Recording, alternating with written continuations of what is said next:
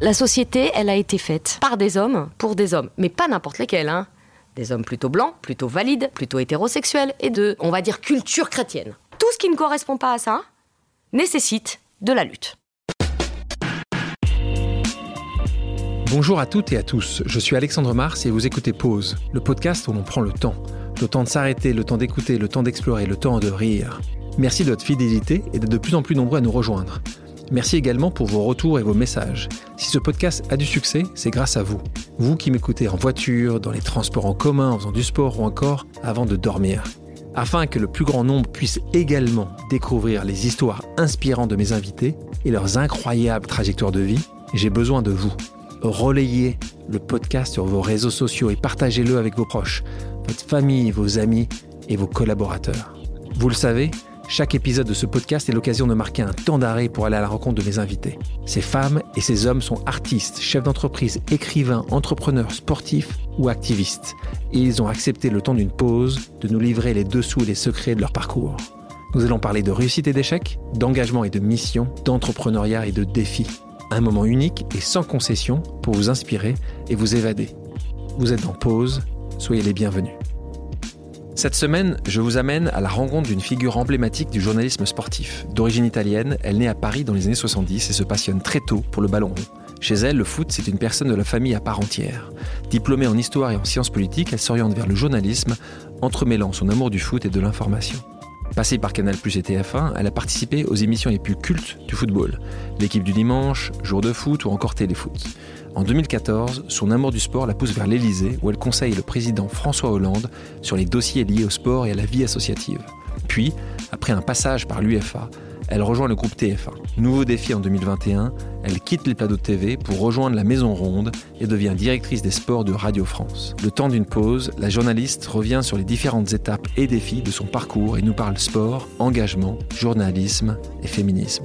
Bonjour Nathalie Yanetta. Bonjour Alexandre. Comment tu vas? Pas mal. C'est bien de faire une pause. C'est pas quelque chose qui est naturel chez moi. Merci de me permettre de m'en accorder une. Tu es né donc à Paris. Ton nom de famille laisse entendre tu es d'origine italienne. D'ailleurs, fière de ça. Ah, tu ouais. es fille d'immigrés italiens, donc de première génération par ta maman, seconde de, de la part Ouais, de ton papa. Exact. Tu as un frère. Raconte-moi, c'est quoi l'enfance de la jeune Nathalie Yeneta en France? C'est un moment euh, merveilleux euh, de la vie parce que c'est un moment de partage, de complicité euh, et de solidarité. Euh, on est une grande famille.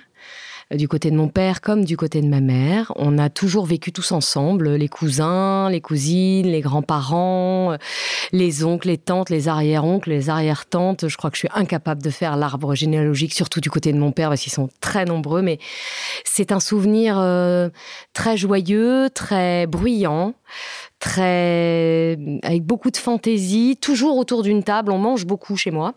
Euh, c'est un point de ralliement euh, essentiel, euh, les repas. Euh, la préparation comme le partage à table. Euh, c'est l'Italie, évidemment, mon enfance, parce que je partais avec mes grands-parents, alors maternelle cette fois-ci, euh, trois mois en Italie pour où, passer Italie? des vacances. C'est entre Rome et Naples, un tout petit village qui est à côté d'une ville qu'on connaît peu, mais dont on connaît le mont, c'est Monte Cassino, qu'on connaît puisqu'il a été bombardé par les nazis. Euh, et le village de ma maman, il est euh, vraiment juste à côté. Donc euh, voilà, c'est c'est pas vraiment la mer, c'est pas vraiment la montagne.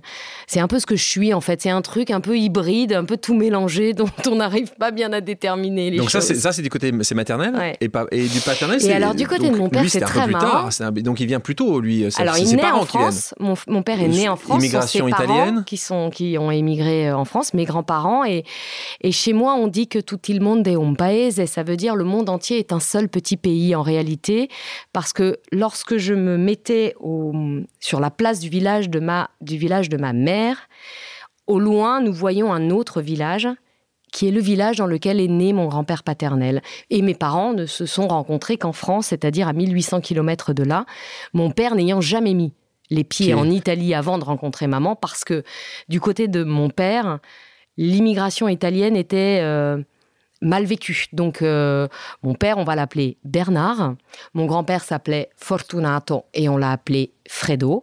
Ma grand-mère s'appelait Giovanna, mais on l'a appelée Janine. On a francisé tous les noms. Il pouvait encore parler italien en revanche Ou est-ce qu'il y avait cette volonté de moins parler italien non, non, pour, il parlait assez peu italien du côté de mon père. Par contre, du côté de ma mère, oui, là, c'est une immigration d'ailleurs plus récente, puisque maman, elle est arrivée, elle avait une quinzaine d'années, elle était adolescente, euh, dans les années 60. Euh, et mes grands-parents même au bout du bout d'avoir vécu pendant près de 20 ans euh, en France, parlaient très très mal le français. Ils avaient des mots euh, pour aller faire les courses, des mots pratiques, mais en vrai, on parlait italien euh, chez moi. Donc, une phrase que, j'adore, que, que, tu connais bien, de Jean Cocteau, qui dit Les Italiens la plus belle. sont des Français, de bonne, humeur. Et c'est assez, et c'est assez vrai, tu vois. Et c'est assez vrai comme c'est. Enfin bon, moi je considère qu'on est, qu'on est toujours très bonne humeur, nous Français, mais c'est vrai que les Italiens, ils ont quand même quelque chose comme ça qui est assez exceptionnel. Tu comprends ces gens qui aiment justement ces doubles cultures, qui voient un intérêt ou ceux qui veulent voyager ailleurs? Tu comprends pourquoi aujourd'hui on essaye de tout limiter, avoir une seule culture. Non, je comprends pas ça du tout. Euh, je, je m'estime extrêmement chanceuse d'être née dans une double culture. Ça, on ne le choisit pas. Mais je crois que si ça n'avait pas été le cas, franchement, c'est quelque chose qui m'aurait vraiment beaucoup manqué. Pourtant, ce sont des cultures extrêmement proches, la culture française et la culture italienne. Euh, mais même cette proximité crée euh, une diversité, une richesse et une différence. Euh, je l'ai toujours vécu, enfant, je voyais bien que euh, moi, j'ai, les, immigrés, ils vont tous habiter au même endroit. Donc en vrai, il y avait plein de rital là où moi j'habitais et des enfants comme moi, il y en avait plein. Mais il y avait des enfants dits français, même si moi aussi je suis française, la question ne se pose même pas. Mais je voyais bien que les relations familiales, les fêtes, tout un tas de choses étaient beaucoup moins prégnants chez eux que, que chez moi.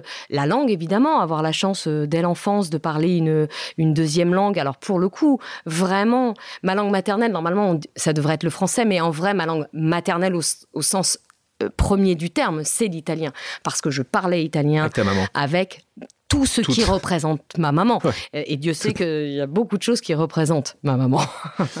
Et toi, justement, par, par, rapport à ça, vous avez eu deux enfants, tu leur parlais italien, toi J'ai d'ailleurs, moi, épousé quelqu'un qui a aussi une double culture. Alors lui, c'est l'inverse, c'est un, un, expatrié euh, dont les ni parents... Dans son, non, ni, ni, dans son prénom, ni dans son nom de famille, Absolument pas. Il est expatrié, c'est-à-dire mes, mes beaux-parents sont allés travailler à l'étranger, en l'occurrence en Allemagne. Il a donc grandi là-bas euh, toute. Alors lui, il a fait euh, toute son enfance et c'est un peu comme les enfants adoptés, c'est-à-dire qu'il a une relation à l'Allemagne qui est euh, immensément forte parce que c'est le pays où il, s'est construit d'une certaine manière, alors qu'il n'y a pas plus français dans la généalogie Jean-Charles que mon mari, bien sûr. Donc voilà, puisqu'on parle de ton mari, donc mm. c'est vrai des prénoms qui sont pour le coup très français. Donc toi, tu parles à vos deux enfants en français Non, c'est un peu mon, c'est un peu mon regret et ils me le reprochent immensément. Pourquoi t'as pas fait ça on, on, le fait un peu. Ils comprennent cette langue comme ils comprennent l'allemand. Ils ont une musicalité. Ils Demain, ils partent euh, trois mois en Italie et c'est fini. Mais et, en Allemagne, et vous avez jamais hésité parce que toi et ton mari, vous avez trouvé un intérêt fort à avoir une autre culture. Vous n'êtes jamais posé la question, peut-être que vos, vos métiers ne vous le permettez pas, d'aller habiter ailleurs? On se la pose maintenant. Euh, quand on arrive à la fin, là, c'est-à-dire on se oui, dit. pas de fin, euh, tu non, rigoles, t'es toute jeune. Oh. Je veux dire, de carrière professionnelle, on se projette quand même sur la suite. Et là, oui, pour la première fois, euh, je, j'ai, je, l'idée de m'installer, ou au moins d'avoir quelque chose à moi en Italie, me, me travaille beaucoup nous travaille beaucoup. Pour les employeurs de Jean-Charles et de Nathalie, ne vous inquiétez ah pas, pas, tout de suite. suite. Dans quelques années, au minimum, après les Jeux Olympiques de Mais 2024. moi, il faut que j'attende aussi de savoir où vivent mes enfants et donc potentiellement mes petits-enfants. Parce que ça, c'est chez moi une aventure humaine. C'est pour ça que j'ai beaucoup de mal à comprendre les gens qui s'angoissent à l'idée de vieillir. Alors moi, j'ai aucun problème avec l'âge. Mais au-delà de ça, je pense qu'il nous offre euh, des cadeaux, l'âge. D'abord d'être toujours là, parce que si on vieillit, ça veut dire qu'on n'est pas mort. Et c'est pas, c'est pas rien vraiment. Et puis deux, parce que euh, au bout de ça, il y a euh, cette, ce que moi je considère comme étant la dernière grande aventure humaine à vivre, c'est la grand-parentalité. La connexion avec le sport arrive très jeune, puisque ce que j'ai pu lire, c'est que ton papa est fou. De, de, de, du sport, hein, oui, alors quand même plus le foot que le reste, mais globalement, le sport en général, du côté de ma mère ou du côté de mon père, c'était un peu constitutif de. Euh, foot, foot, foot vraiment du côté du maternel. Papa aussi, plus sport ou ah, Mon père est un gardien de but, il a failli être professionnel. c'est lui qui est. Enfin, oui, le, vraiment. moi, le foot, je l'ai connu sur les terrains euh, euh, du Val-de-Marne le dimanche après-midi, en allant voir mon père. bah oui.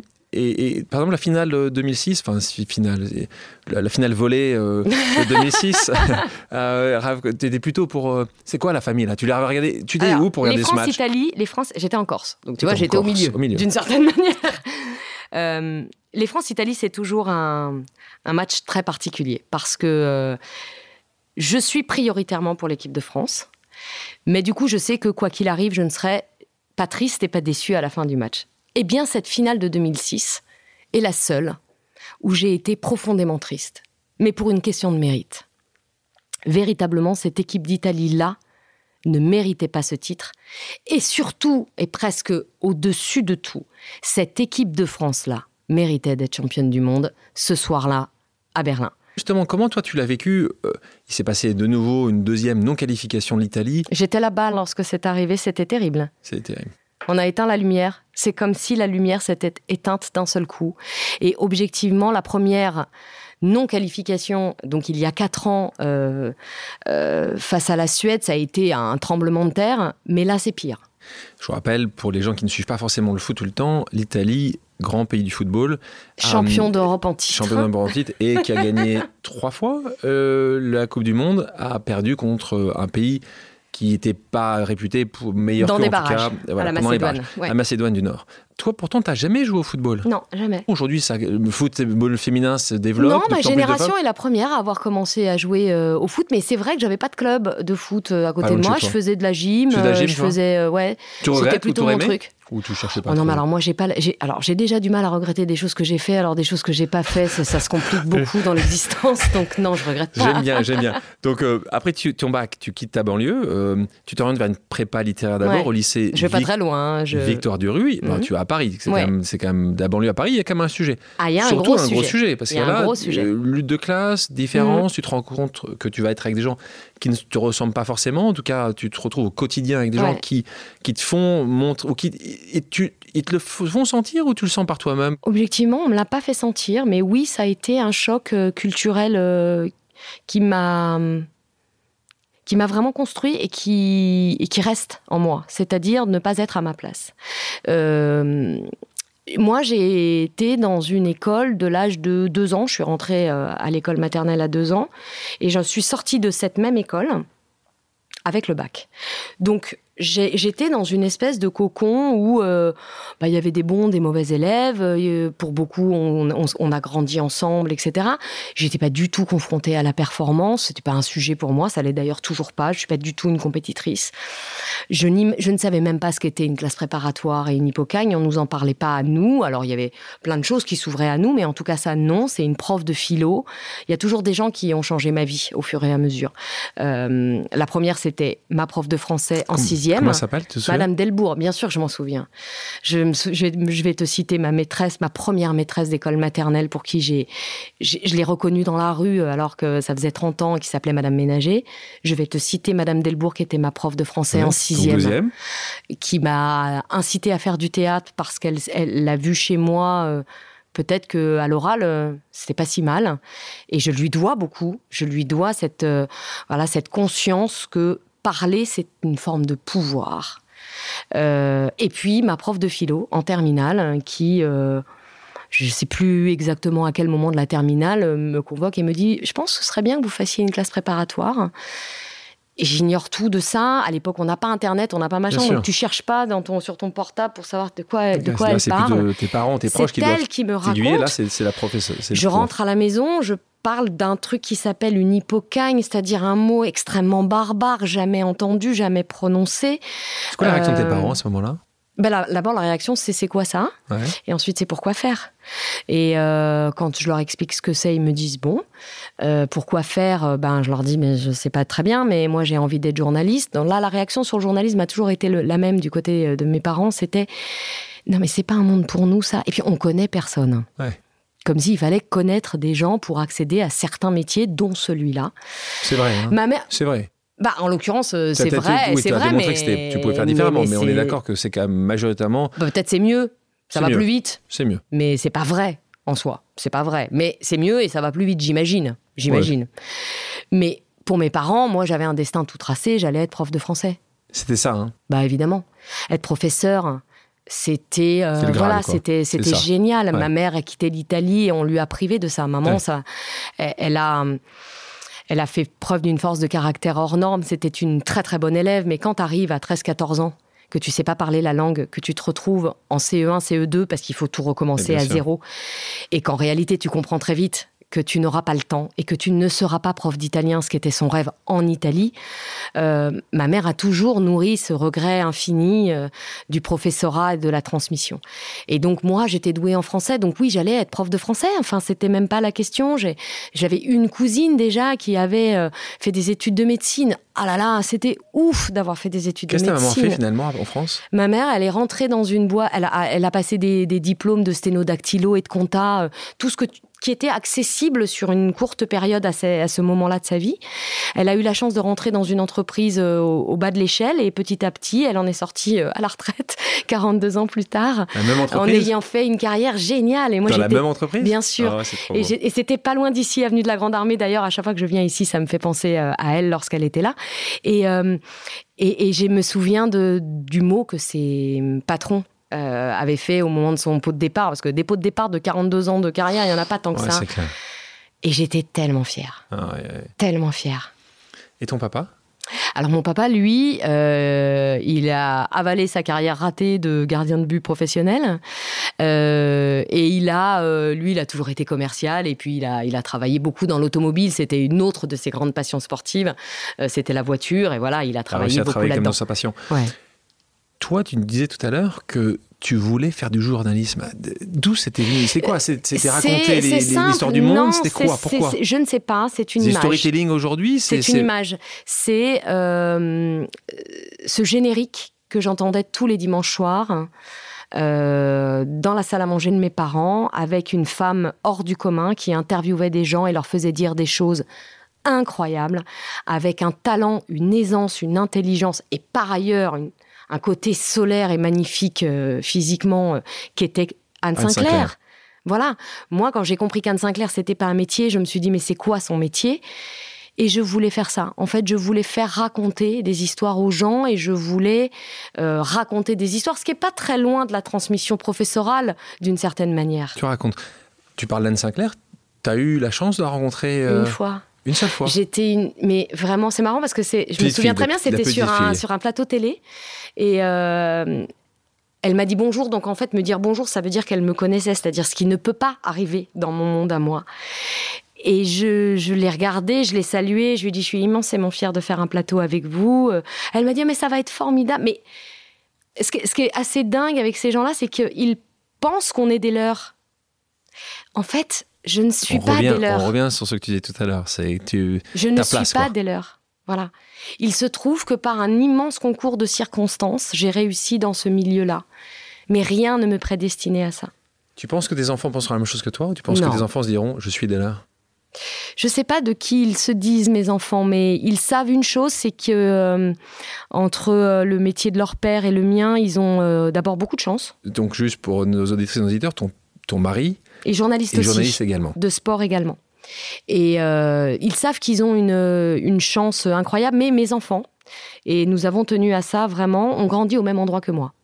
Euh, je suis retournée vivre euh, là où je viens, c'est-à-dire dans le Val-de-Marne. Donc ils ont toujours eu des copains euh, exactement les mêmes que j'avais moi lorsque j'étais enfant, mais avec donc 30 ans d'écart, hein, forcément, puisque j'ai 27 et 30 ans d'écart avec mes enfants. Et ils ont cette vision, cette double vision du monde que je trouve assez, assez riche, c'est-à-dire que eux savent qu'il y a une passerelle entre ces deux mondes. Mais ils sont au milieu de ces deux mondes. Ils n'ont pas bien encore choisi euh, où ils seront, mais une chose est sûre, c'est qu'ils savent qu'on n'oppose pas ces deux mondes et que les deux, les deux sont possibles, ce qui n'est pas mon cas. Là, je ne sais pas expliquer cette vision. Je suis donc dans le bureau du président de la République de la cinquième puissance mondiale. Je vois ce récit que j'ai toujours eu de ma mère qui me dit quand on arrive en France, ta grand-mère m'avait vendu, tu verras, Paris, les belles robes, les lumières. En fait, t'arrives gare de Lyon, il pleut, c'est moche, il fait froid, tu connais personne. T'as pas envie d'être là. Pourquoi je suis là? Et le pourquoi je suis, pourquoi je suis là, j'ai eu comme un écho de pour ça, maman. Tu enchaînes ensuite une licence d'histoire, puis une maîtrise de sciences politiques à la Sorbonne. Mm. Donc maman devait être contente là à ce moment-là. elle s'est dit on va finir par y arriver, elle a convaincre. Eh ben non. d'histoire. Eh ben en fait. donc là on arrive en 94, ta recommence et donc en effet tu intègres d'abord le Républicain de l'Essonne. Ouais, je travaillais euh, en pige, euh, le week-end pour me faire un peu la main quoi. Et donc là, je me suis débrouillée à trouver des petits stages, des petits trucs. Donc là, c'est euh. pas de réseau, tu contactais, appelé. Ouais, ouais, ouais, Mais ça s'appelle un peu le, culot, voilà. J'aime bien, j'aime bien écrire. Euh, j'habite à côté. Si vous avez besoin, euh, et puis on te demande, commande un papier, et puis euh, d'un seul coup, il est pas si mal le papier, donc de temps en temps, on t'appelle. Voilà, c'est comme ça. C'est quoi la chose que tu as faite dans ta carrière où tu as, as, montré le plus de culot? Une fois, j'avais 17 ans. J'étais en stage, j'étais partie euh, quelques jours en vacances chez ma tante qui habitait à Nevers et il y avait euh, juste à côté une antenne du, de la montagne. Et, euh, et je passais devant tout le temps. C'était une toute petite locale, hein, vraiment. un jour, je suis rentrée, j'ai dit bonjour, je suis juste à côté, je vais être journaliste. Si vous avez besoin de moi, appelez-moi. Euh, donc euh, ils m'ont dit bah demain, euh, est-ce que tu peux venir? J'ai dit bah bien sûr. J'avais pas mon permis, donc on m'a dit mais tu peux aller faire du reportage? J'avais pas de vélo, mais je me suis dit je vais bien en trouver un de vélo. J'ai dit oui. Et en fait, à chaque fois j'aurais dû dire non, parce que je. T'aurais pas dû rentrer, t'aurais pas dû répondre oui. Donc oui, c'est assez culotté quand même quand on a 17 ans de faire ça. Et rapidement, t'intègres Canal+. Alors ça, pour moi, c'était quand j'ai quand j'ai commencé à creuser, je me suis dit mais comment on fait pigiste de République Gleason à ce Alors, qui est, quand même le. C'est encore un énorme coup de bol. Raconte-nous le coup de bol. En même temps que ma maîtrise, euh, de, je, je, termine ma maîtrise et je commence un DEA d'histoire et de sciences politiques. Et en même temps, comme je voulais continuer à faire des stages, j'avais besoin d'une convention. Moi, j'étais à la Sorbonne, Paris 1. De l'autre côté du Luxembourg, il y avait Assas Paris 2 avec l'IFP, l'Institut français de presse. Je me renseigne et je me dis, ah, je vais m'inscrire là parce que c'est pas des écoles payantes, etc. Je m'inscris là, je vais suivre un double cursus et je savais qu'il donnait des conventions de stage. Et pour valider un des modules qui était un module télé, on me demande un stage télé. Oh, moi, j'avais pas du tout envie de faire de la télé, en vrai. Moi, je voulais être journaliste de presse écrite. Je me dis, bon, alors la télé, ok, alors je vais aller où? Et je me dis, Canal c'est tout petit. La rédac, hein, je parle du, news. Hein. Bien sûr.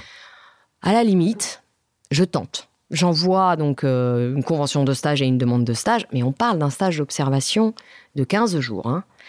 Évidemment, il m'accepte. Bon. Oui, évidemment.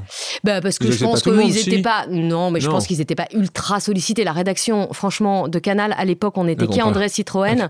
Je vais te donner le, le motif. De, l'information, tu veux dire. Là, on est sur l'information, on n'est pas sur le sport. Pas du tout sur le sport. Sur l'information. C'est un seul étage, 10 journalistes, à un étage qui n'existe pas, qui s'appelle le moins zéro. La considération du news dans Canal, c'était pas pour ça qu'on regardait Canal. Hein. Canal, c'était le cinéma, le sport, et, les grosses émissions. Donc, toute petite famille, toute petite truc. J'y vais pour faire ce stage d'observation. C'est tout. Mais moi, évidemment, je suis hyper curieuse. C'est un, un, un, truc que je connais pas à la télé, donc euh, je discute avec les journalistes, et puis je donne des coups de main, et puis, et puis, et puis, et puis je termine mon stage, et puis au revoir tout le monde.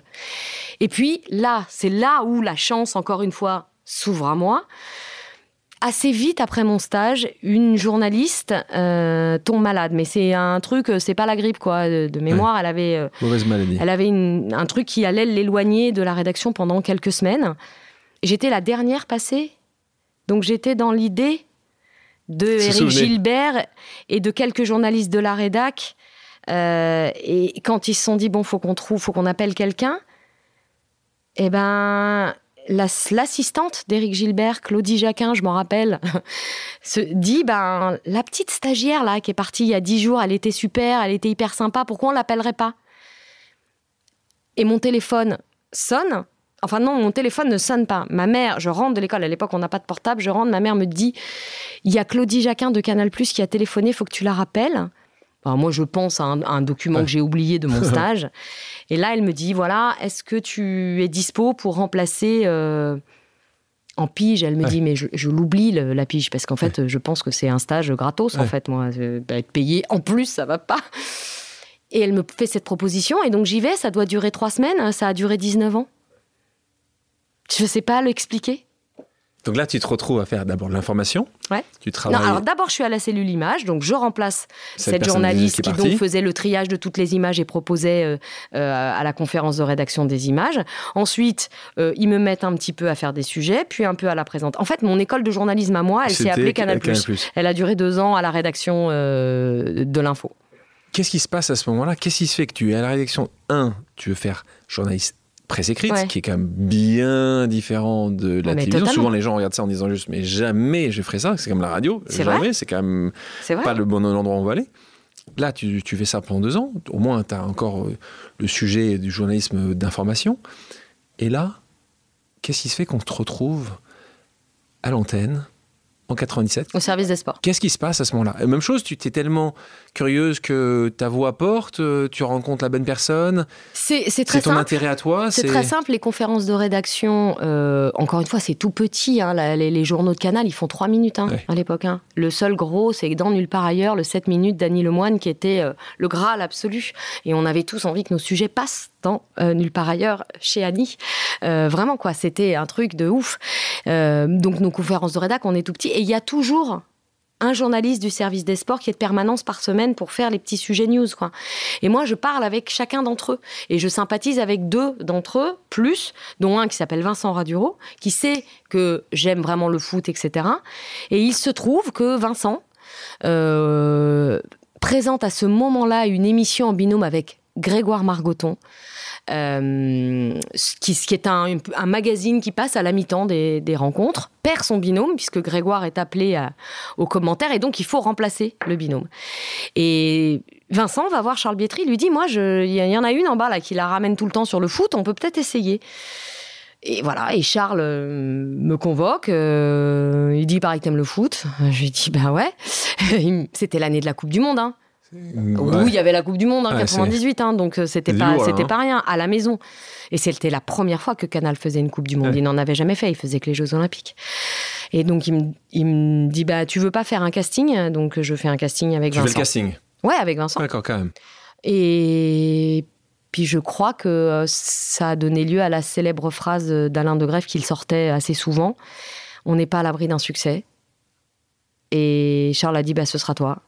Je suis arrivée au service des sports en 97. Et voilà. C'était un objectif pour toi non, tu... pour le coup, là, moi, j'avais presque vécu ça comme une espèce de parenthèse. D'abord, j'avais dit à Éric Gilbert, mon patron de la rédac, Je reviens. Éric, c'est la Coupe du Monde, euh, je fais ça un an, puis après, je reviendrai. J'étais persuadée que ça allait euh, être très circonstancié dans le, dans le temps, et, j'avais une admiration pour le service des sports et ceux qui travaillaient au service des sports, qui était monumental. Moi, mon père, il s'est abonné le 4 novembre 1984 84.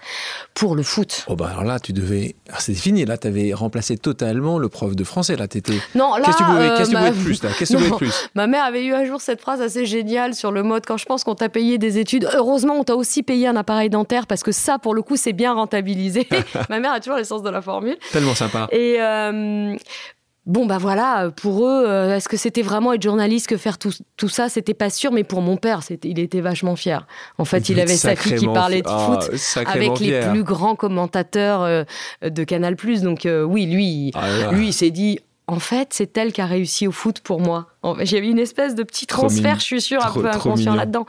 Et moi, je suis arrivée là-bas, bah, voilà, Ouais, j'étais dans mes petits souliers parce. Là, que j'étais extrêmement impressionnée. Le canal de l'époque, il faut se souvenir de ce que c'est. C'est la puissance du service des sports est terrible. D'ailleurs, y compris à l'intérieur même de Canal, c'est un État dans, dans l'État. On dépend de personne, même pas des programmes. C'est un truc, on a toutes les antennes, on a les droits de tous les sports C'est ça. tous les Ouais. sports. C'est-à-dire, ça n'existait pas, le un bout là, un bout là. Tous les droits du foot, tous les droits du rugby, toute la boxe, toute la NBA, tous les foutus, tous les, tous les sports US, le tennis. Enfin, c'était un truc. Tout nous appartenait en dehors de Roland Garros et du Tour de France. Enfin, c'était un catalogue et donc une, un espace de jeu, mais exceptionnel, le tout avec des professionnels hors normes. Hors normes. Donc là, on rentre dans les années 2000, tu continues d'enchaîner des programmes, tu changes hein, de programme, tu euh, as réussi beaucoup de nouveaux programmes. Tu as Samedi Sport, tu as Jour de foot, le célèbre Jour de foot. Là, là, on est avec Stéphane Guy euh, pendant deux années. Tu animes aussi une chronique, euh, Nous ne sommes pas des anges, avec, euh, présentée par Avec Maïtena, Maïtena, ouais. qu'on aime beaucoup ici. Est-ce qu'il y a un moment où tu t'es dit, justement, tu allais revenir vers l'information? À un moment, tu t'es dit toujours. Toujours. Mais je sais que c'est pour des mauvaises raisons. Ah, c'est quoi? En France, le journalisme de, sport est un sous-journalisme. En sport, le, sport est un sous-sujet. À l'école, le sport est une sous-matière. Et donc, j'ai toujours eu un sentiment de je suis pas une vraie journaliste. Ce truc, euh, le mépris qu'il y a pour les, pour les gens qui sont dans le sport, quel que soit leur, euh, leur, leur, truc, m'est insupportable. C'est des sous, quoi. Et moi, dans ma quête de, de, de, je sais pas, de respectabilité, de réussite, de crédibilité, de ce truc de punaise, j'étais pas à ma place en Hippocagne, là je suis journaliste, mais pas, une vraie ouais, je me suis dit, ben, il faut que je sois vraiment, pour être vraiment reconnue comme une journaliste, il faudra que je fasse du vrai journalisme, c'est-à-dire des tranches d'informations. Et je l'ai fait plus tard à ITélé pendant trois ans, hein, mais, euh, mais, il fallait que je me frotte à ça. Et j'ai compris que c'était complètement stupide. Parce qu'en vrai, les gens m'avaient identifié dans le monde du sport et c'était super. Et, et en fait, dans le monde du sport, j'étais unique dans le monde du, journalisme, j'étais parmi les autres. Et, et j'ai pas assumé ça, en fait. Je m'en veux beaucoup de cette espèce. J'ai donc moi-même participé de cet automépris. De ne pas considérer que le sport était une réelle matière. Et je me souviens parfaitement. Thierry Gilardi était le plus grand commentateur et l'un des plus grands journalistes de sport euh, de notre génération, vraiment. Thierry Donc, Gilardi, juste pour le de nouveau, qui a longtemps été à Canal+, qui est parti après sur TF1, qui a commenté les matchs de l'équipe de France et qui est donc décédé euh, euh, en 2008, en 2008 d'une crise cardiaque. Thierry était l'icône dans le monde du sport. Quand il part à TF1, il demande à faire la matinale d'LCI. Je lui dit, mais enfin Thierry... Lui aussi, lui aussi, c'est cette quête de respectabilité. Mais moi, tu comprends, j'ai besoin d'être reconnu comme étant un vrai journaliste. Bah, Alors d'abord, je me suis dit bon, c'est vraiment pour ça qu'on s'entend bien aussi, parce qu'en fait, on est monté à l'envers. C'est pas possible. Tous les deux, euh, on pense, on, souffrait de cette espèce de complexe d'infériorité qui ne s'explique pas hein, vraiment, mais mais c'était comme ça. et un jour, je lui ai dit, tu sais, Thierry, la différence entre toi et ceux qui présentent le 20h, c'est que toi, tu es capable de présenter le 20h sans problème, qu'eux sont incapables de commenter un match de foot comme toi tu le commentes. Donc arrête. Mais en fait, j'ai compris que c'est pas à lui que je parlais, c'est aussi à moi. Et à partir de ce moment-là, j'ai accepté l'idée que euh, le sport et moi, on était faits pour être ensemble jusqu'au bout.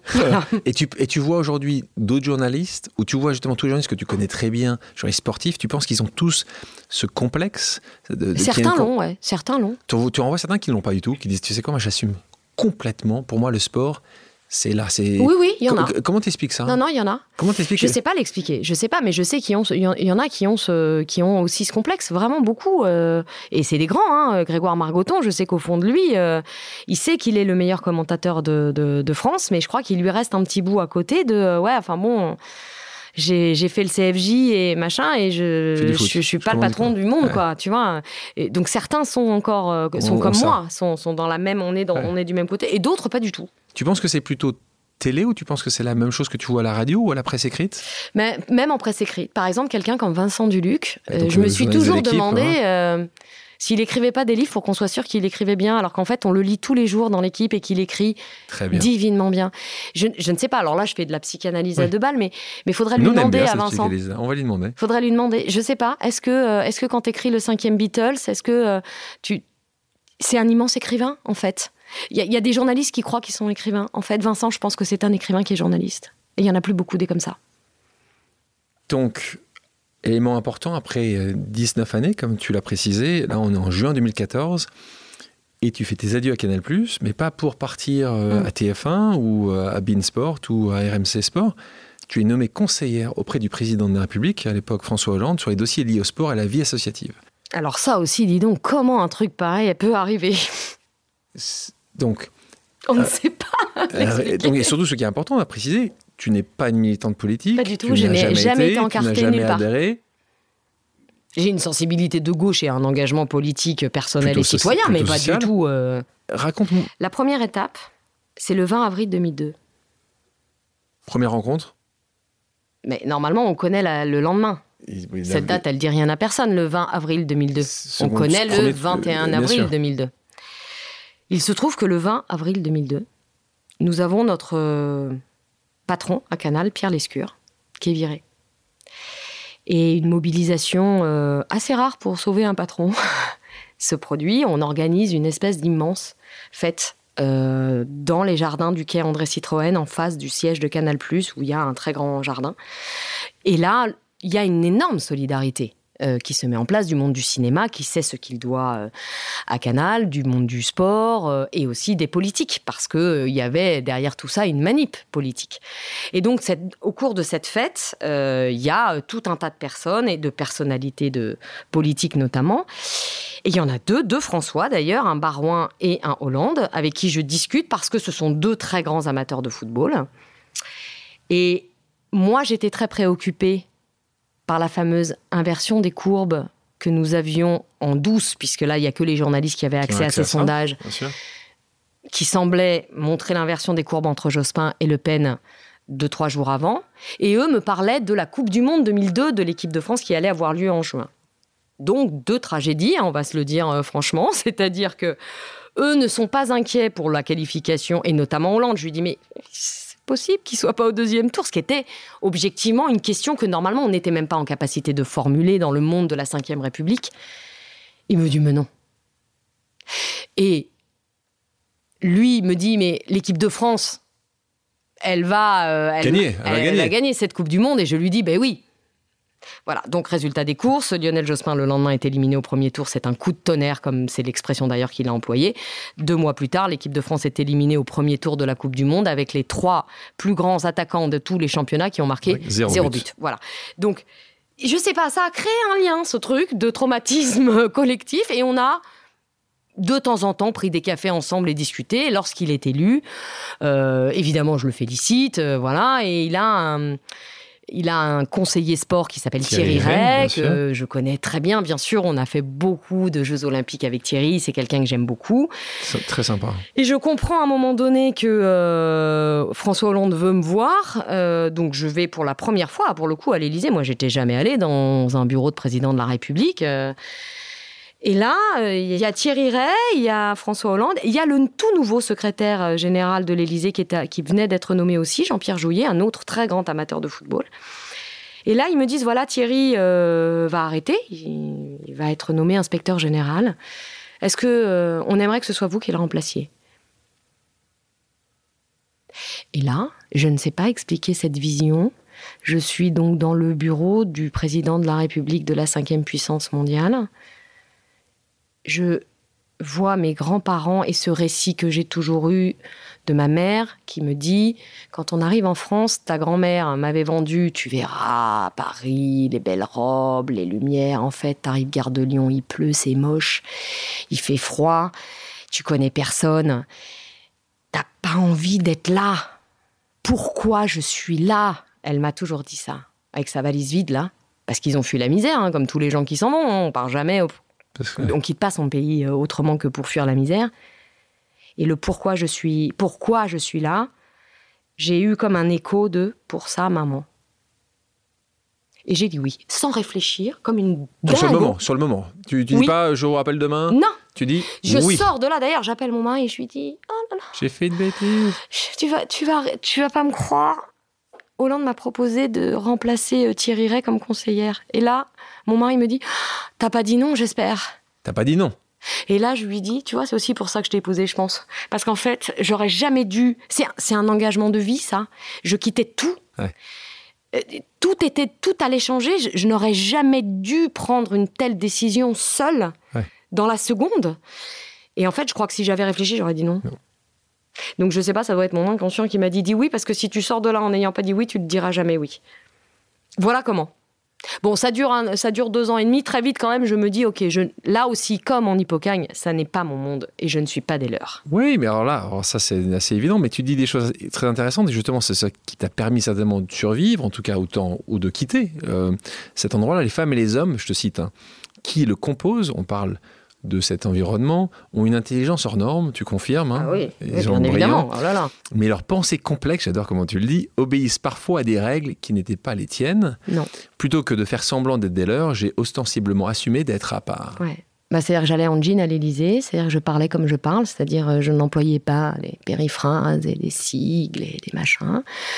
Euh, et j'étais pas comme eux, j'étais pas comme eux. Et c'est pas grave, hein, en vrai, c'est pas grave. Par ailleurs, j'ai énormément d'admiration pour certains d'entre eux et certains sont même restés des proches parce que il y a des gens bien là-dedans. C'est-à-dire qu'il s'agit pas de dire que c'est tous des gens euh, pourris.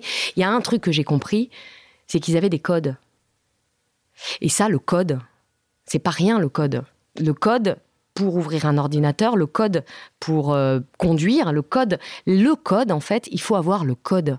Et quand tu parlais de mes enfants euh, tout à l'heure par rapport à moi, la chose qu'ont mes enfants, c'est le code. Ils vont peut-être pas s'en servir parce que ce monde-là ne va pas les intéresser, mais n'empêche qu'ils ont le code. Moi, j'ai avancé sans connaître le code c'est compliqué. donc le onboarding à l'Elysée n'a pas été très bien fait. Hein. Ah bah c'est-à-dire que moi très vite j'ai dit euh, parlez-moi comme si j'avais 4 ans parce que je ne comprends pas, un mot de ce que vous racontez en fait. Je suis certainement pas le premier à penser que c'est tous des pourris, loin de là. Je pense que c'est un travail considérable qui est fait. Après il peut être plus ou moins bien fait. On pourra en parler longtemps, ça c'est autre chose. Mais je pense qu'en effet, je pense que c'est des gens qui... Non mais surtout il y a de l'engagement, attention. C'est ça que je veux dire. C'est-à-dire que gens, les gens disent mais la place est bonne. Alors d'abord objectivement pour les trois quarts, euh, d'ailleurs c'est un sujet... Euh, notamment actuels, ils pourraient travailler dans le privé pour bien plus cher et ils ne le font pas. Et ils le font pas juste parce qu'ils aiment le pouvoir. C'est pas vrai. Ça, ça, il y a une espèce de truc là sur cette fascination du pouvoir qu'à la fois on admire et qu'on vomit euh, dans notre pays. Le pouvoir, comme tu dis, c'est l'État. On ne sait pas vivre sans un État. Donc après, quel État et comment on le fait, ça c'est une vraie question.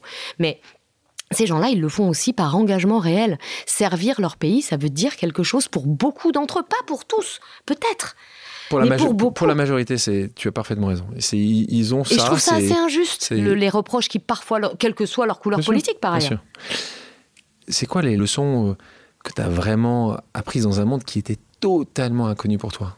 Bah, J'ai longtemps cru que euh, c'était la politique qui commandait. J'ai compris que c'était l'administration qui commandait.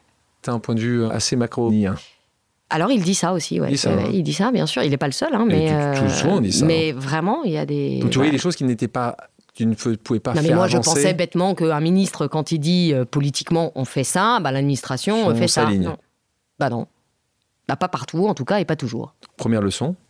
Deuxième ah leçon. ouais, mais c'est décourageant quand même. Ah. Hein. C'est-à-dire que moi, encore une fois, euh, j'ai euh, j'ai des engagements euh, forts sur euh, essayer de changer un peu les choses. Donc là, tu te rends compte que sur des choses, ton énergie ne peut ne pas suffire. Comment tu penses que ça pourrait changer ça?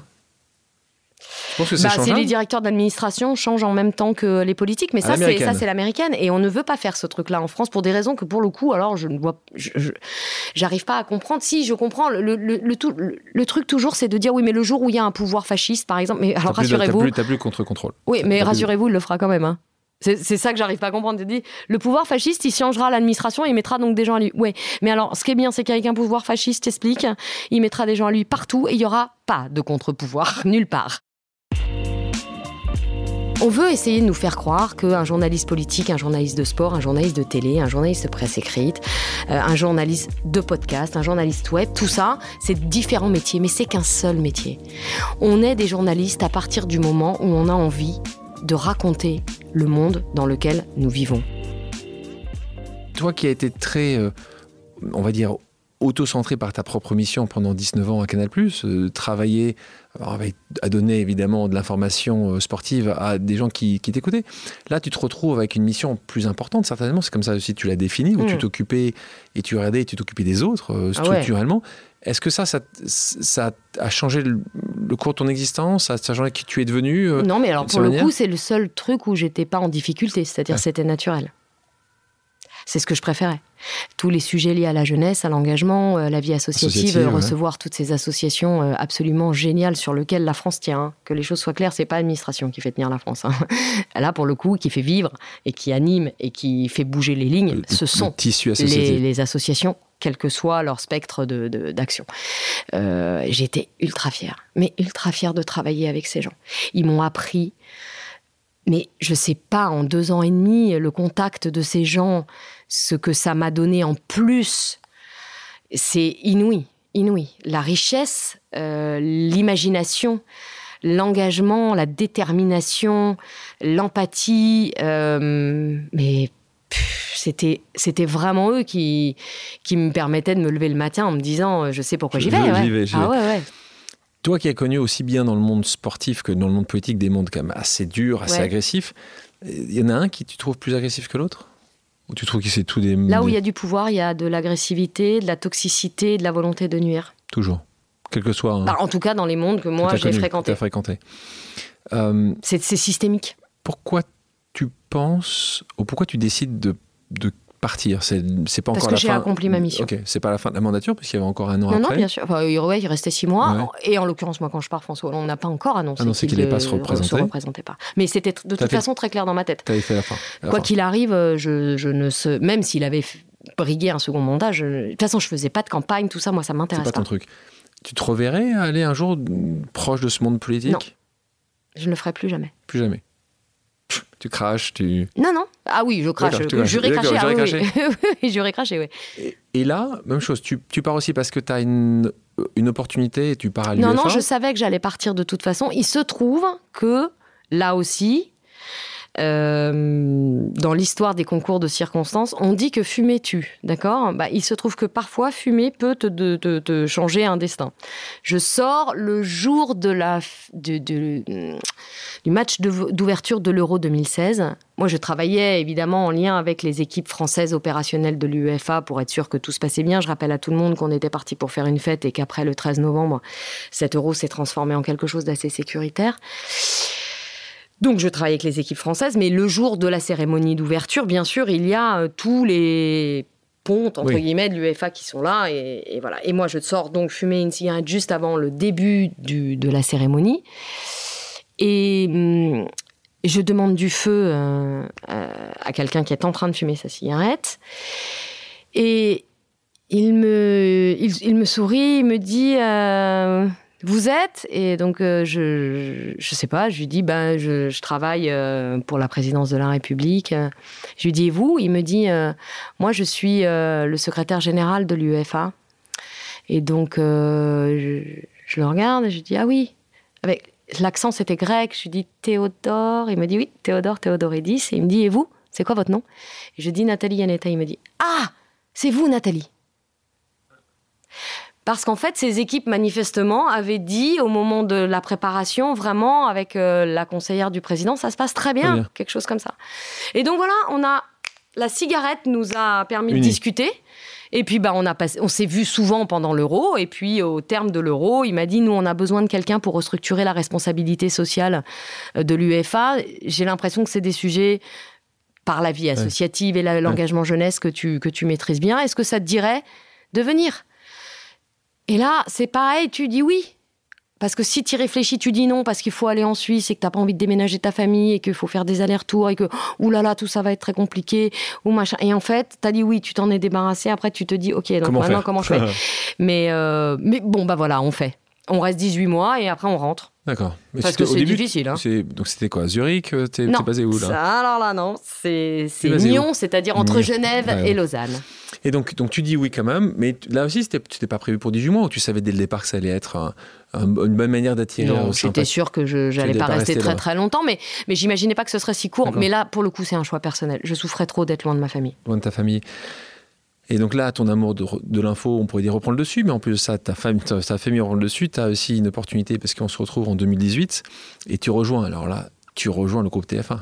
Alors, je rejoins, on va, on va, on va se calmer. C'est-à-dire, je Ah suis bah, hop, consultante hop, hop, pour la. Coupe Ah du Monde bah, je- 2018 à savoir, TF1. Je veux pas savoir. Donc là, Un mois. assume, assume. Un mois. Il faut assumer. 19 ans à Canal+. Comment t'as vécu ça, toi qui, qui a Mais- envoyé des, qui a envoyé des, des- des fléchettes euh, sur le visage de Étienne Moujotte et de, et de Patrick Lelay? Comment tu fais de l'autre côté? Comment tes potes, là tu parlais de, de toute, toute la génération, euh, ont vécu ça? T'es pas, t'étais pas la première, hein, parce qu'évidemment, tu, on parlait de Thierry Gilardi, il avait déjà fait avant. sûr. Bah, il y avait surtout Euh, Grégoire. Et puis il y avait Grégoire Margoton. Euh, ben, en fait, bizarrement, euh, quand je pars de, de- de Canal, euh, il se passe plein de choses à Canal qui font que c'est plus mon canal, en fait. Et quand j'arrive à TF1, ben, il y a Grégoire Margoton, il y a Bichente Lissarassou, c'est-à-dire ceux avec qui je travaillais à Canal. Et donc, En fait, j'ai dit oui aussi parce que d'abord, c'était assez rigolo de, de, faire juste un mois de consulting. Alors pour le tout, moi, j'étais pas journaliste, je faisais rien de que, que, juste donner mon avis euh, sur les matchs en cours. Et, et en fait, j'ai dit oui parce que c'était comme un prolongement. J'avais l'impression de voilà, c'était un plaisir de les retrouver pour un mois. Bon, tu passes aussi un peu de temps sur, euh, en 2019 sur la Coupe du Monde féminine. La même chose, on fait un petit mois de, de compétition. Un peu plus court parce qu'il y avait moins de matchs que pour les garçons, mais pas mal. Il y a un truc qui m'intéresse parce que tu, moi je suis pro, euh, pro football féminin, je trouve que c'est important. Ma, ma, mes, mes, enfants ont tous, mes filles ont joué les deux euh, au football féminin aux États-Unis et puis aussi ici en, France. Et toi, tu dis, remarquez pas... que c'est pas noté pareil hein, des deux côtés de l'Atlantique. Euh... Ah, c'est certain. Là-bas, c'est là-bas, c'est culturel aussi. Hein. Ouais. Il n'y a pas de football féminin. Il y a le football et c'est ce que j'aime, ce que tu dis là-dessus. Tu, tu euh... Mais parce que le football, il n'est pas féminin. Le football, il n'est pas, il est pas genré. C'est comme le rugby, c'est comme le hand, c'est comme la natation. Ouais. Il n'y a pas de natation féminine. Je vois pas pourquoi il y aurait du football féminin. Il y a des compétitions qui sont féminines. La Coupe du Monde est féminine. Mais le football, il est le football. C'est les mêmes règles, euh, elles jouent pareil. Euh, on, on, dit, c'est compliqué. Le, adosser la, la, la, la spécificité féminine signifie que donc c'était réservé aux garçons. Et d'ailleurs, la seule fédération, et c'est marrant parce que ça m'a sauté ah, aux yeux ouais. il y a quelques, quelques semaines quand, euh, quand il s'est agi de, de couvrir le tournoi destination des garçons, j'ai en cherchant des informations sur Internet, je vais sur le site de la Fédération française de rugby et j'ai vu écrit équipe de France masculine, mmh, équipe, équipe de, France. de, France. féminine. Avant, il y avait juste écrit équipe de France et équipe de France féminine. D'accord. On avance. On avance.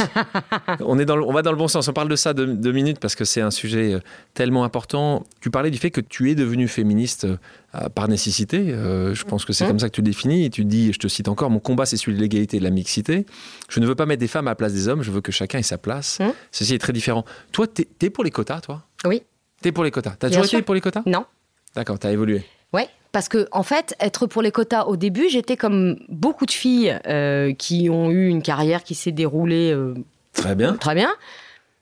La compétence, le sûr. travail versus nos garçons, ce qui était normal. Euh, voilà, on avance et ça se fait. Sauf que, objectivement, je me suis rendu compte qu'en réalité, tout ça, si tu veux, il y a, y a une différence entre être un exemple et être une exception. J'ai cru qu'on pouvait être un exemple, et en vrai, j'étais une exception. Et c'était pire que ça c'est que j'étais une forme d'alibi. On peut pas être sexiste puisqu'on a Yannetta. Oui, bien sûr. Mais en fait, je me suis dit, mais si je reste toute seule, ça n'a aucun intérêt. Aucun intérêt. Et par ailleurs, qu'est-ce qui fait que les choses changent? C'est le nombre. C'est la masse. Donc, pour qu'on ait le nombre et la masse, on fait le même calcul que Christine Lagarde. Si on attend que ça se fasse naturellement, on y sera en 2080, ouais. je sais plus combien, elle avait dit, 80, mais longtemps, moi, morte ouais. depuis très longtemps. Soit on fait des quotas. Et donc, j'ai demandé, je, je, suis devenue favorable au quota par observation, nécessité, parce que c'est le seul moyen pour que les choses changent. Et de cet exemple qui n'était pas un exemple, mais qui était une exception, euh, ceci est de moins en moins le cas dans le journalisme sportif, ça l'est encore beaucoup, puisque tu as ouvert la voie. C'est comme ça, hein, c'est vraiment. c'est Marianne Maco tu... qui a ouvert la voie sur le foot. Vraiment, moi, j'ai. Ah, c'est elle qui a essuyé les plâtres, et alors. Euh... Elle a pris cher. Bonjour. Hein. Euh, mais en tout cas, aujourd'hui, c'est de plus en plus euh, vrai qu'on voit des femmes mmh. qui représentent différents sports. En citer quelques-unes parce que j'aime citer euh, justement ces femmes qui eux aussi, elles aussi ont, ont, ont, pris quand même le vent de face. Euh, Cécile Gray qui, ouais. qui aujourd'hui sur France Télévisions, ouais. Céline Géraud, mmh. Isabelle Iturburu, ouais. là on parle de rugby, Laure Boulot, Estelle Denis. Je donne quelques chaînes comme ça, on fait pas que, que Canal Plus ou France Télévisions. Et tu confies qu'il était difficile de t'imposer dans ce milieu très, très, masculin. Euh, on revient sur, ce que tu disais où tu n'étais pas à ta place. D'ailleurs, tu le dis à nouveau. Hein, je me faisais petite quand je me mêlais à des débats. Euh, avec, avec le recul, est-ce que tu as eu des comportements Est-ce que tu vu des comportements? Tu disais qu'on te mettait souvent en exemple en disant tiens, c'est l'arbre qui cache la forêt. Est-ce qu'en plus de ça, tu as vu des comportements où justement ce féminisme-là euh, a été justement encore plus réel parce que tu voyais qu'il y aussi avait des abus oui, mais c'était c'était une, c'est une question de comportement euh, global, on va dire, oui. y compris euh, des gens euh, qu'on ne peut pas qualifier de sexistes, mais qui ont des comportements sexistes. C'est très différent le comportement et le côté intrinsèque. Il y a des gens qui sont intrinsèquement racistes, intrinsèquement sexistes, mais il y en a, ils ont juste des comportements sexistes. Et parfois même des gens pour qui, et des hommes en l'occurrence, pour qui, ça n'est pas le sujet, mais c'est un climat, une habitude, des choses qu'on se permet de dire que nous, les femmes de ma génération, avons, nous sommes autorisés à entendre, ce que des jeunes de la génération d'aujourd'hui, mais tu plaisantes en fait, tu plaisantes. Donc c'était un tout en réalité.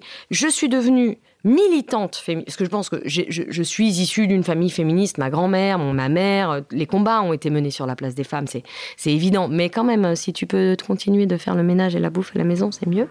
Euh, mais quand même, une mère, c'est plus important que tu te sois à côté de tes enfants que tu sois.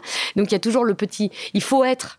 Mais, mais, mais, mais, mais si tu peux rester à ta place, qui d'ailleurs est un conflit générationnel que je vois avec ma fille, qui a 22 ans et qui objectivement me secoue. Elle me dit mais comment toi, qui es aussi engagée, aussi féministe, peut avoir laissé passer des choses?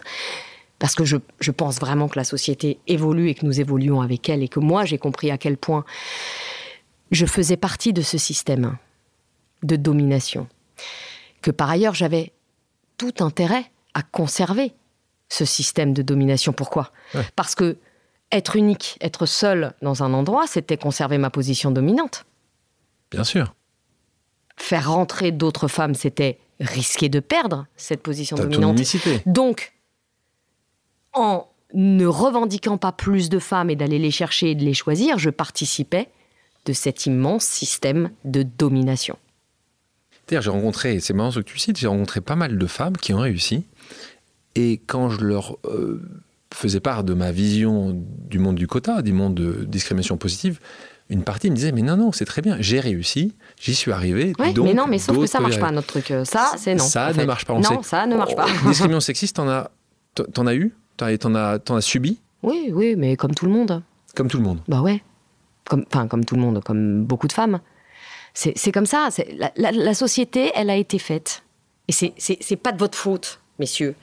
En tout cas vous de votre génération là, je prends pour moi, mais elle a été faite par des hommes pour des hommes. Mais pas n'importe lesquels hein des hommes plutôt blancs, des hommes plutôt valides, des hommes plutôt hétérosexuels et des hommes plutôt de, on va dire, culture chrétienne. Voilà. Pour, euh...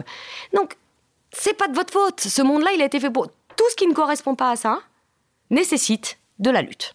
On parle de ta tribune dans le journal Le Monde parce qu'on parle d'un moment où tu, on dénonce un sujet, c'est euh, des journalistes qui dénoncent euh, le comportement d'un journaliste. Non, en l'occurrence, c'est pas ça. C'est bien ça le sujet. Ce documentaire, dénonçait le sexisme dans un milieu particulier qui est le milieu de journalisme de sport. Ok? Il n'y a pas l'épisode dont tout le monde a parlé est un épisode qui n'est pas dans, ce documentaire. C'est un truc de fou en fait. Ce truc est devenu dingue. Ce qui m'a poussé à faire cette tribune, c'est de dire voilà, vous avez, nous avons dit le monde, est le monde de la télé est sexiste. Vous avez entendu, Pierre Ménès a des comportements invraisemblables. Je ne l'ai pas cité dans ma tribune, mais c'est évidemment le procès d'un seul homme. C'était le sien. Est-ce que ça dédouane Pierre? Évidemment non. Est-ce qu'en revanche, il s'agissait pour moi de remettre tout en perspective? Ne nous faites pas dire ce que vous avez mal entendu. Voilà. 2021, on parle de 2021, tu es nommé par Sybille Veil, euh, directrice des sports de Radio France. Euh, pour toi, tu l'as vécu comme une consécration, qu'on vienne te chercher euh, pas de la presse écrite, oh, mais ouais, ouais c'était un... non, mais vraiment, c'est ben, là c'est pareil en fait. Ça s'appelle encore une fois un cadeau quoi. Mais vraiment, c'est. tu reçois un appel un jour Pourquoi euh, moi euh, Pourquoi maintenant Bah voilà, ben je sais pas et. Et là aussi, j'ai dit oui. T'as réfléchi un peu plus, hein Ou c'est un nouveau une offre qu'on. non, non. Sinon, je, quand je réfléchis, je vais pas le faire. Pourquoi on t'a proposé à toi, d'après toi? Je pense que pour plusieurs choses. Euh, d'abord, j'avais, il m'avait déjà, en fait, pour être tout à fait honnête, ce poste m'avait déjà été proposé, trois ans plus tôt par la direction précédente. Je ne sais pas pourquoi je me le sentais pas. Donc là, pour le coup, j'ai réfléchi et j'ai dit non. J'avais dit non. Bon, euh, je pense que alors il y avait des, sujets euh, à l'interne de, de, Radio France. Après, on va pas se mentir. Là, pour le coup, le fait d'être une femme, c'était un atout. C'était positif. Positif, ben, c'est une bonne chose. Nathalie, je te propose maintenant une pause amicale. Le principe est simple, j'ai demandé à quelqu'un qui te connaît de te poser une question surprise. On écoute. Chère Nathalie, je voudrais d'abord te dire combien je suis heureuse que tu aies rejoint Radio France l'été dernier pour diriger le service des sports. Alors c'est ton premier job à la radio. Est-ce que tu pourrais nous dire ce qui change par rapport à ce que tu as connu avant à la télévision? Question de Sybille Veil. Sybille Veil, présidente directrice générale de, Radio, France, une femme extraordinaire qui dirige cette, la, maison, la maison ronde. comme on l'appelle, qui te dit ça. Et en effet, c'est quoi la différence alors? C'est quoi les différences? Eh ben, Il n'y en a pas. Ah Sybille, t'as entendu, il n'y en a pas en fait. Pendant longtemps, je me suis dit, voilà, moi je vais être journaliste de presse écrite, ah là là, je fais de la télé, c'est pas pareil. Puis, alors, moi, j'ai toujours, euh, je suis quelqu'un de la radio, c'est-à-dire j'écoute, je suis une auditrice. Voilà, j'ai toujours écouté la radio tout le temps. Mes parents écoutaient la radio, donc euh, j'habite en banlieue, donc j'ai une voiture électrique maintenant, comme ça, je me fais pas pourrir. Mais euh, je, donc j'écoute beaucoup la radio. Enfin, et, voilà, et mes podcasts. évidemment, les podcasts, et notamment les tiens, Alexandre. Euh, donc j'aime l'univers. J'aime l'univers de la radio. Euh, alors c'est plus léger que la télé, hein, quand même, évidemment. Hein. C'est-à-dire que quand il faut aller faire une interview, tu as besoin de rien. Éventuellement, ton téléphone portable, ça fonctionne. Aujourd'hui, les technologies sont telles. En, en télé c'est moins lourd qu'avant, même avec un téléphone qui arrive. Enfin, quand même, il faut quand même l'image, etc. Donc, euh, mais non, sinon, en fait, on veut essayer de nous faire croire qu'un journaliste politique, un journaliste de sport, un journaliste de télé, un journaliste de presse écrite, euh, un journaliste de podcast, un journaliste web, tout ça, c'est différents métiers, mais c'est qu'un seul métier. On est des journalistes à partir du moment où on a envie de raconter le monde dans lequel nous vivons. Voilà, quel que soit la spécialité de ce monde que nous choisissons, ou qui nous choisit d'ailleurs, parce que moi c'est le sport qui m'a choisi. Donc voilà. Donc c'est pareil, euh, mais ce qui est top, alors si, il y a quand même des différences, c'est quand tu vas à l'antenne, à la radio, T'as pas tous pataquès, il faut passer au maquillage, qu'est-ce que je détestais ça. La coiffure, le. c'est de moins en moins. C'est de plus en plus le cas qu'à la radio, parce que maintenant vous filmez de plus en plus, pas toutes les émissions. C'est pas, c'est pas les émissions. C'est pas là où les gens regardent, t'as pas 10 millions, pas les émissions télé, personnes Non, mais c'est parce que c'est pas une question d'audit, de nombre d'auditeurs. C'est que c'est pas. Voilà, la, la, lumière, les machins, les trucs. Et ça, alors, c'est une libération pour moi. Mais vraiment. La libération de l'image. C'est quelque chose qui Merci Sybille, parce que pour le coup, euh, me libérer de l'image est quelque chose de...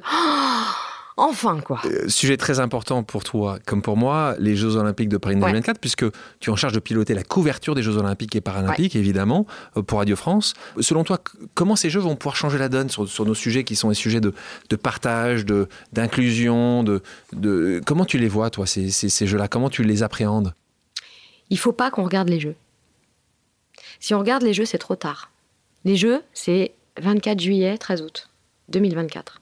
Notre enjeu, c'est maintenant. Paralympique après. Et août, dernière semaine d'août, première semaine de septembre, les Paralympiques. Notre vrai sujet, c'est maintenant. Pourquoi est-ce que euh, cette candidature était essentielle et le fait d'organiser les Jeux est important? C'est pour ce qu'on appelle l'héritage. L'héritage, c'est quoi? C'est pas la piscine olympique. C'est bien d'en avoir une de piscine olympique, surtout dans un territoire où les gens ne savent pas nager et où il faut impérativement apprendre à nager au plus petit parce qu'il y a beaucoup de noyades. C'est pas l'héritage, c'est pas des infrastructures. L'héritage, c'est une manière de voir le sport, une manière de le considéré. On a parlé tout à l'heure, un journaliste de sport, c'est un sous-journaliste. Euh, t'es bon en sport à l'école, t'es, pas, pas valorisé comme bon élève, etc., etc. Ce qui doit changer, ce que nous devons réussir, alors là, collectivement et chacun à notre place, à changer, c'est à faire monter la valeur sportive comme étant une valeur comme les autres. Moi, dans mon domaine à moi, c'est donc un objet d'actualité et d'information comme les autres. Pas plus important ou moins important que la politique, l'éco, la culture, pareil. C'est-à-dire c'est la même chose. C'est un objet d'actualité, d'information, de, de, documentaire, de série. Enfin, c'est voilà, il y a plusieurs strates à l'intérieur de tout ça. Il y a la performance, il y a la santé, il y a l'éducation, euh, il y a le développement territorial, il y a l'émancipation. Enfin, on a tout un tas de sujets. Moi, mon boulot, c'est donc de faire parler davantage de sport sur les antennes de Radio France, avec l'ADN de Radio France, c'est-à-dire au-delà du sport performance, qu'est-ce que c'est que d'être une athlète? Qu'est-ce que c'est qu'une préparation sportive? Qu'est-ce que c'est que d'intégrer un petit club de sport à côté de chez toi quand tu as 6 ans? Qu'est-ce que ça t'apporte comme valeur d'être euh, judoka? Est-ce que c'est les mêmes d'ailleurs que si tu es escrimeur? Qu'est-ce que ça fait quand à l'école tu as enfin la même reconnaissance que ton petit camarade qui a 18 en maths, si toi tu as 18 en sport, eh ben c'est pareil. Voilà, c'est tous ces sujets-là, très, ce qu'on appelle un peu, on met ce mot à toutes les sauces, mais sociétaux, que le service public doit porter et que nous allons porter pendant deux ans jusqu'au jeu. Et donc j'espère après. Hmm. Ça va rester. Donc sujet essentiel évidemment, porté par une équipe exceptionnelle euh, dirigée par Tony Estanguet, donc des gens qui veulent changer, qui veulent le changement, qui veulent faire les jeux différemment, euh, construits maintenant depuis des années, donc avec, avec toute une équipe qui, qui travaille sur ces sujets euh, d'héritage sociétaux. Marie Barsac qui est, qui est à la tête de, de cette équipe là-bas. je vais te proposer maintenant une deuxième pause amicale. on va écouter quelqu'un aussi que tu connais très bien. Ouais, Nathalie, ça fait plusieurs années que tu euh, concilies finalement les jobs à l'antenne, dans la lumière, et puis les jobs de management, parfois même les deux en même temps. Et je voulais savoir si c'était un besoin pour toi, euh, si c'était plutôt une stratégie en te disant que l'un nourrissait l'autre, ou si finalement il n'y avait rien de pensé et que c'était plutôt la vie qui décidait pour toi, comme, euh, comme ça arrive souvent. Question de Cyril Linette, qui était directeur des sports à Canal+, mon, directeur mon collègue et mon patron. Ton collègue d'abord, puis ton patron. Il a grandi, puis il est parti directeur général de l'équipe, puis directeur général de PMU. Qu'est-ce que tu réponds à Cyril? Euh, La stratégie, non. Euh, d'abord, si j'avais une stratégie depuis le départ, euh, franchement, ça se serait vu. En revanche, des questions d'opportunité, Cyril, il a raison. D'abord parce qu'il y a un moment, il faut. je pense que en général, dans la vie, il y a un temps pour tout. Et il y a eu un temps pour être celle qui apprend. Ensuite, il y a eu un temps pour être celle qui était entre guillemets à l'antenne. Maintenant, je pense que, enfin, j'espère qu'il y a un temps pour celle qui va transmettre un certain nombre de, choses, dont euh, cette notion d'héritage et de place du sport auquel je tiens, pour ensuite être à la retraite, tranquille, avec mes petits-enfants. Bon, donc, et, pour pouvoir transmettre, ben, il y a un moment où il faut, faut être manager. Je pense que j'aurais je suis pas sûre que j'aurais été. Alors je dis pas que je suis une bonne manager, mais je dis juste qu'à à 30 ou 35, j'avais pas encore assez d'épaisseur, assez de vécu, assez d'expérience. Euh, il y, a, des chefs qui sont précoces, il y a des gens qui naissent chefs. Euh, moi, euh, pas tellement. Il y a une différence entre être un peu leader, entre guillemets, parce que tu es la grande gueule, parce que tu es la chef de classe, et être vraiment fait pour être chef. Euh, moi, j'ai appris à être chef en étant maman, en fait, parce que d'un seul coup, on est chef. Euh, et j'ai compris qu'il y avait beaucoup d'éléments qu'il fallait maîtriser entre l'autorité, l'empathie, l'écoute. Donc, tous ces trucs-là, je les ai petit à petit, euh, on va dire, aller agréger. Et, ça fait qu'aujourd'hui, oui, je suis, je suis manager, mais est-ce que quand j'étais jeune, je rêvais d'être patronne euh, d'un service des sports euh, Non. Mais est-ce que je suis heureuse d'être patronne d'un service des sports La réponse est oui. Oui, ça, tombe bien. Je vous propose maintenant une pause musicale. Nathalie, quelle est ta chanson culte? Oh, La Via Gluck euh, d'Adriano Celentano, peut-être. On va écouter un extrait. Questo ragazzo della Via Gluck si divertiva a giocare con me. Passons à des questions d'ordre personnel. T'es prête? Ouais. Le pire conseil qu'on t'ait jamais donné Fais-toi confiance. Pour pas que je me fasse confiance. le meilleur joueur de football de tous les temps. Oh non, de tous les temps, ça n'existe pas. Non, c'est pas bien. C'est pas bien. C'est Zidane, mais c'est pas bien de, poser cette question. C'est pas C'est Zidane. Ça, va. Euh, on continue alors. Ta journaliste sportive préférée? Ah, il y en a plein. J'aime beaucoup Isabelle Iturburu, justement. Euh, j'aime beaucoup Estelle Denis, euh, même si aujourd'hui elle fait autre chose que du sport. Ton émission sportive préférée L'équipe du dimanche. L'équipe du dimanche. Ouais. C'était la plus belle. C'était sympa ça. Hein. Mm. Euh, ton directeur des sports préféré Alors je vais dire un truc, c'est Thierry Gilardi, mais parce qu'il n'est pas resté longtemps, parce qu'il est vrai. Alors lui, pour le coup, il était vraiment pas fait pour être chef. Au moins, il était. Mais il me manque tellement que j'ai envie de dire que c'est lui. Le match qui t'a le plus marqué? C'est pas un match, c'est une journée. C'est euh, le 19 juin 2010, la grève de Naïsna en la Coupe du Monde en Afrique du Sud. T'étais là-bas, toi? Non, mais j'animais toute la journée en plateau et objectivement, je n'en suis toujours pas revenu. Euh, première chose que tu fais en te levant? Je bois un café. S'il y avait une personne connue, vivante ou décédée, avec qui tu aimerais justement boire un café, ce serait qui? Ça serait Albert Camus ta plus grande peur Que mes enfants partent. Quelle est la destination idéale pour toi pour faire une pause L'Italie. Peu importe où, mais l'Italie. Peu importe où. Euh, Passons à un petit jeu d'association d'idées. Le principe est simple, je te dis un mot et tu me dis la première chose à laquelle tu fais penser. Ok. Ok, on, on commence simple. Le football, tu me dis. Le ballon. Si je te dis journalisme, tu me dis. Travail. Si je, si je dis Italie, Plaisir. si je te dis merci pour l'info, Emmanuel Chin. émission en 2002-2003 où tu as travaillé avec Emmanuel Chin, euh, si je te dis Fellini, Moi, je te réponds Mastroianni. Eh, d'accord. Et si je dis Sophia Loren alors, L'icône. l'icône Si je dis Juventus, Michel. je pense que ça doit être Michel Platini, soit c'est ton, ton prénom de ton papa. Si je te dis Didier Deschamps, Special One. Si je dis Tony Estanguet, Champion. si je te dis Canal+, Ça dépend lequel. l'ancien, Bah, le plus beau cadeau de ma vie, alors. si je te dis TF1, La chaîne des grands. si je te dis euh, Regret, Ah, j'ai forcément perdu des moments euh, à m'angoisser pour des conneries, alors que j'aurais pas dû, ouais. si je te dis Futur,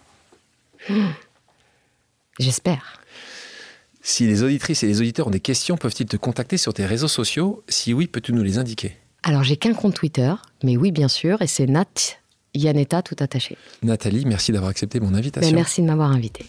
C'était chouette cette pause. Merci à toutes et à tous d'avoir pris le temps de faire une pause avec nous. J'espère que l'émission vous a plu, inspiré ou fait réfléchir. Si c'est le cas, je compte sur vous pour le partager avec vos proches, laisser un commentaire et mettre la note de 5 étoiles sur les plateformes d'écoute. Si vous voulez me suggérer des invités ou simplement me faire part de retours, vous pouvez me contacter via LinkedIn en tapant Alexandre Mars ou bien m'écrire à l'adresse suivante, le podcast pause at gmail.com.